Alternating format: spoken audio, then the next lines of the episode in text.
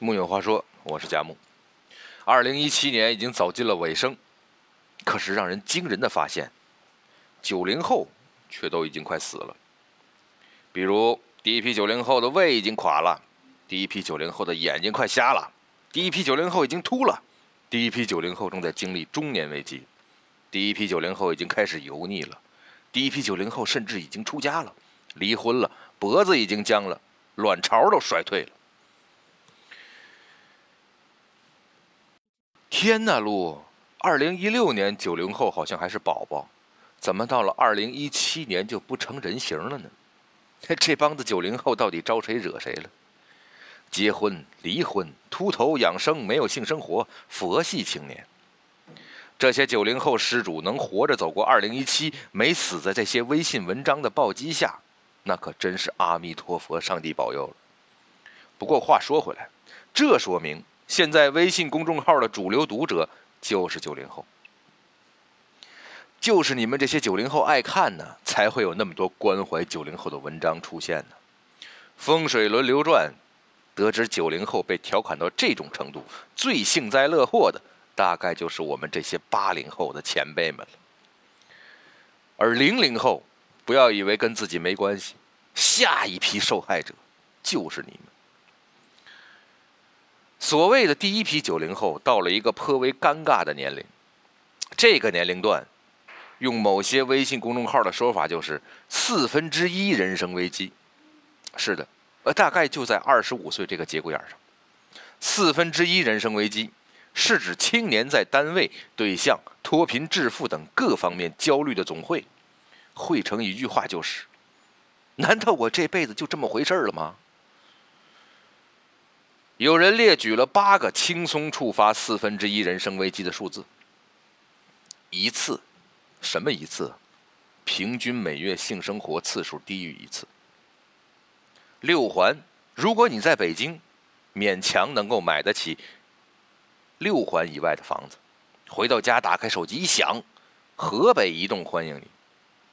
七年，工作一年，刚刚拿到了居住证。你和本地的北京人之间就差七年社保了。十分钟，你感慨自己必须提高一下自己的知识水平，但每天的阅读时间仅有上厕所时候的十分钟。三十分钟，每次上班的通勤时间都超过三十分钟，就会觉得自己是垮掉的一代，人生大部分时间都在路上。九九六，早九点到晚九点，每周工作六天。一种掏空式工作制度，两千元，你只能接受两千元以下的房租。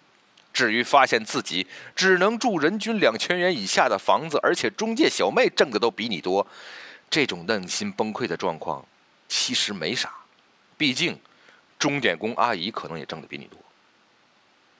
你妈生你的年纪，当你本人过了这个年龄，心理状态就会从还是个孩子无缝切换为。真的老了。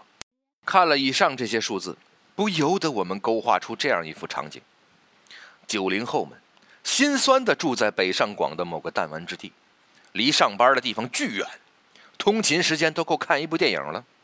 社保刚交了一两年，没资格买房，工作不是九九六就是日常加班，累到没有性生活，希望通过阅读提高自己，结果只能在马桶上看看手机，手头紧。一直手头紧。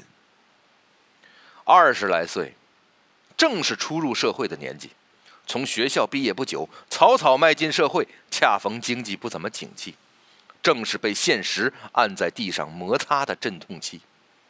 如果你正好又是在北上广工作的有为青年，或者说是苦逼青年，这种焦虑的情绪可能就更加明显。值得一提的是。上面那组数字的最后一项叫你妈生你的年纪。想象你在二十五岁上下光景，还感叹人生的碌碌无为，对生活中的暴击感到迷茫，而你妈这个年纪的时候已经生下了你，于是你顿生“我的天哪，我他妈真的老了”这样的感慨，于是整个人更加不对了。在这个节骨眼上，九零后又迎来了脱发潮和卵巢综合症。但事实上，不同代际的人可能这样简单对比吗？我相信，一代人都有一代人的生活方式。把六零后的你妈拿来和现在的你对比，本身就不科学。很多时候，我们就是被自己莫须有的压力给弄郁抑郁了。不信，看看我们这些曾经处在风口浪尖的八零后，我们才真正是到了中年危机的节骨眼儿！可我们不是照样活得好好的吗？面对九零后的此情此景，我们这些八零后，很多人都躲在角落里偷笑，偷笑这些九零后，你们也有今天呢。或者干脆说，笑得最欢的就是我们这代人。可能大家都还记得，当年最出名的第一批八零后中的佼佼者，某个能拿作文大赛一等奖，又能开赛车，居然还能拍电影的著名有为青年。已经是个老板了。此刻，这一代八零后的心情也许是春风拂面，波澜不惊。当年的他们，羽翼未丰，却也在尽力和六零后、七零后争夺话语权。我们曾经是别人眼中的熊孩子，不靠谱的代名词，所谓中国版垮掉的一代。即便在高中校长的嘴里，我们也是最难带的那一届学生。可时过境迁，如今我们八零后已经成为了中坚力量。当年被广泛质疑不靠谱的八零后，已经纷纷当上了老板和领导，掌握了这个时代的话语权。九零后们面对我们这些老板们，他们还能怎么办呢？第一批八零后已经快四十岁了，包括我本人在内。所以呀。君子报仇，十年不晚。面对我们这些八零后的幸灾乐祸，刚刚步入职场职场的九零后，你想打个漂亮的翻身仗，或者帝国反击战，你只能忍。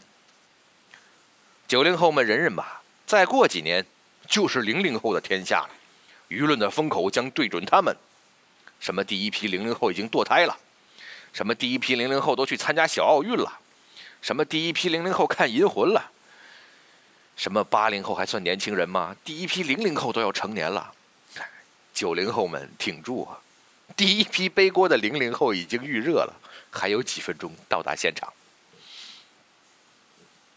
佛系是对九零后危机的一种解答。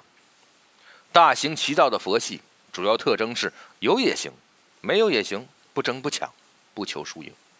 比如如下这几种情况：佛系员工说。平平安安上班，安安静静下班。佛系恋爱，你看吧，我都行。佛系交友，右滑就是做快乐事，别问我是结还是缘。啊，就在前几天，“佛系”一词一夜爆红，甚至惊动了《人民日报》。《人民日报》专门撰文表示，这其实是击中了现代社会的一个痛点——累。生活节奏快，事业追求高，精神压力大，已经成为常态。是啊，按理说，二十到三十岁，我们应该是对生活充满热情、对世界满怀好奇的年龄，应该是享受生命中最具探索和勇气的年龄。但当下的社会压力，对九零后的打击是颇为无情的。中国社会，特别是城市的年轻人。从高校一毕业，就不得不面临其他国家同龄人基本上不会多虑的问题：买房、结婚。而国外的同龄人，大多是三十岁以后才考虑买房的，而且结婚也不必跟买房联系起来。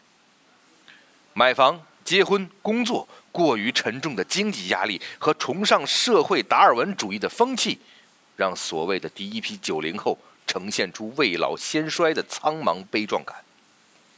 而面对海量刷屏的第一批九零后带出来的焦虑和危机，九零后佛系青年这个说法给出了一种犬儒主义的解决方案。这是被压得喘不过气来的九零后的机智自嘲。既然众生皆苦，那就一切随缘吧。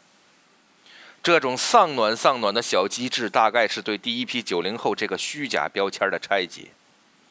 既然第一批九零后本质上是个无聊的伪命题，我们也就不用对身边的佛系青年较真了。你以为他们真的了无生气，只差不多该去出家了吗？我们都知道，那些一切随缘的消极情绪，无非是九零后年轻人在备受现实暴击时，在下班后、在深夜里、在通勤路上对自己的吐槽和消遣而已。唯有如此，才能笑着活下去。一代人终有一代人的使命，就像我们如今的八零后一样。